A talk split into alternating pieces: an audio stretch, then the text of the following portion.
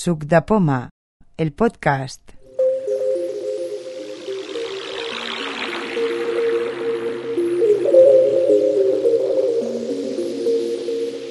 Número 3.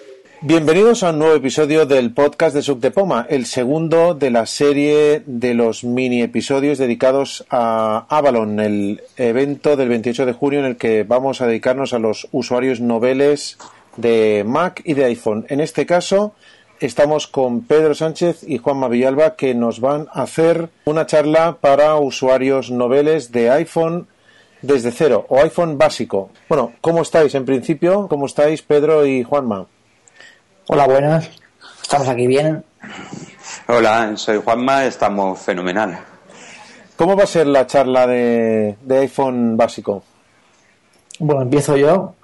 Pues la charla de iPhone básico va a ser, eh, básicamente, valga la redundancia, eh, va a ser pues, enseñar un, un poco eh, cómo es un iPhone por fuera, eh, los botones que tiene físicos, eh, cómo se usan, las, dif- las diferentes funciones que tiene. Luego pasaremos a una segunda parte donde se enseñarán los gestos más básicos para poder llamar, para poder mover entre aplicaciones, pasar páginas, etcétera, etcétera. Luego pasaremos a una tercera parte donde enseñaré brevemente, enseñaremos brevemente, perdón, lo que será pues eh, cómo usar los botones del iPhone físicos para hacer mm, algo más de lo que estamos acostumbrados, como por ejemplo, no sé, una, una fotografía o llamar a Siri o silenciar una llamada, cosas que, que no todo el mundo sabe. Y por tercera parte, pues eh, explicaré un poco cómo funciona Siri, que desde que se ha actualizado iOS 7, pues Siri permite hacer muchísimas, muchísimas cosas que yo mismo desconocía y que te ahorran muchísimo tiempo y muchísimas vueltas por iPhone. Ll- Llamadas, eh, se pueden crear alarmas, crear eventos, mm, llamadas de FaceTime, no sé, un poco de todo. Yo intentaré pues que hacer el uso de iPhone un poco más práctico de lo que la gente lo hace. ¿Y en qué, uso práctico y sencillo. en qué forma se va, se va a desarrollar? ¿Cuál es la metodología que se va a desarrollar eh, este, esta charla?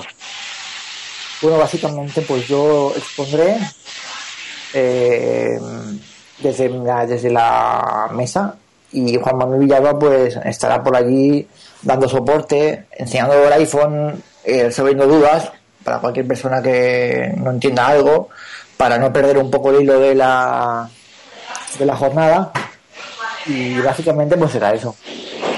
Muy bien. Eh, ¿Vosotros sois usuarios? que que- ¿A qué nivel eh, usáis los iPhones y los Macs si los usáis? Pues yo el iPhone pues lo uso pues a nivel pues normal para las redes sociales, algún navegador, eh, lectura, yo leo en el iPhone también y escuchar música, mm, entrar en las radios, pues pa- para todo, la verdad, lo uso ya para todo. El ordenador cada vez lo cojo menos, leo el correo también. Eh, ya lo que hacía con el ordenador lo hago con el iPhone prácticamente siempre. Como dice nuestro compañero Aniceto, para todo menos para llamar, ¿no? Yo incluso para llamar. ¿Y tú, Pedro? Pues yo para casi todo también. Yo también tengo un Mac, pero es que eh, prácticamente el Mac solo cojo cuando tengo que eh, redactar o algo así, pero para todo lo demás es que, eh, no sé, el mail, por ejemplo, leer los mails es mucho más práctico y cómodo en el iPhone y, y aparte más rápido. Y para redes sociales, mm, Safari, todo, para todo, para todo que me permita el iPhone, lo cojo y dejo el Mac apartado. ¿Y Windows? ¿Tenéis algún recuerdo de los tiempos de Windows? Yo sí, tengo gran recuerdo de Windows, de Windows 2 y sucesivos. Eh, me quedé en el XP, no he actualizado más ni, ni me parece que piense actualizar. ¿Y, y tú, Pedro, has, has, eh, sigues... eh, Yo sigo con Windows. tienes Yo te- un... tengo un Windows aquí apartado, que lo uso de vez en cuando. virtualizado o Aparte tengo, aparte tengo dos, dos Windows. Bueno, tengo tres ordenadores Windows aquí en casa, aparte del Mac, pero uno lo uso, sí que lo uso, sí. Eh, depende de qué cosas a un Windows, eh, aunque parezca mentira, también soluciona problemas. Claro, claro. ¿Para qué, para qué usas Windows? O sea, ¿tienes eh, presente en- para qué, para qué funciones te parece útil o...? Pues para lo que no puedo hacer con el Mac, por ejemplo, hay cosas que no se puede hacer con el Mac y pues Windows te permite pues eh, quizá tener una alternativa más a, a lo que puedes hacer con el Mac. Cosas que no sean accesibles, ¿no? Con, Mm, claro, Sí, sí. eh, Windows mm, quieres hacer alguna cosa y a lo mejor encuentras cinco programas o seis que te lo hacen y esas- los seis programas que te lo hacen, a lo mejor uno es accesible o dos y ya lo puedes hacer. Bueno, y, y en este taller eh, o, o en esta en esta charla, vamos, como, como lo queráis llamar, ¿qué, qué esperáis que consiga? ¿Qué, qué esperáis eh, que la gente se lleve? ¿Qué, qué, qué esperáis que la gente consiga en esta charla de, de iPhone básico? Yo prefiero llamarlo más bien taller, porque la idea que tenemos es que se expliquen y que se puedan hacer las cosas a la vez que se explican. Y lo que espero que se lleven, pues es la gente que está iniciándose en el iPhone, pues que pierda un poco el miedo, que sepa que esto después de dos semanas se domina.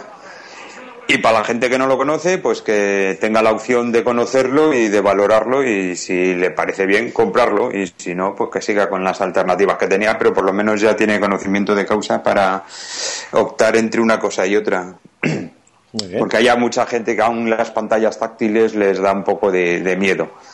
Y la verdad que para mí mm, ha sido todo un hallazgo. O sea, mucho mejor que con, que con cualquier otra cosa, vamos. Muy bien, muy bien.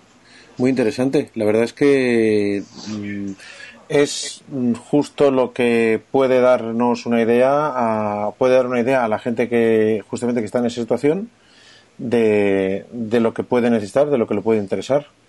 Bueno, chicos, pues muchísimas gracias por, por venir a Avalon, por explicarnos cómo son los teléfonos iPhone, por explicárselo a las personas que puedan estar interesadas. Esperemos que os lo paséis bien a el- los alumnos y los profesores, o llama- llamaos como queráis. Y nos vemos el día 28, Pedro y Juanma. Hasta el día 28. Hasta, Venga, hasta el día 28. hasta el día 28.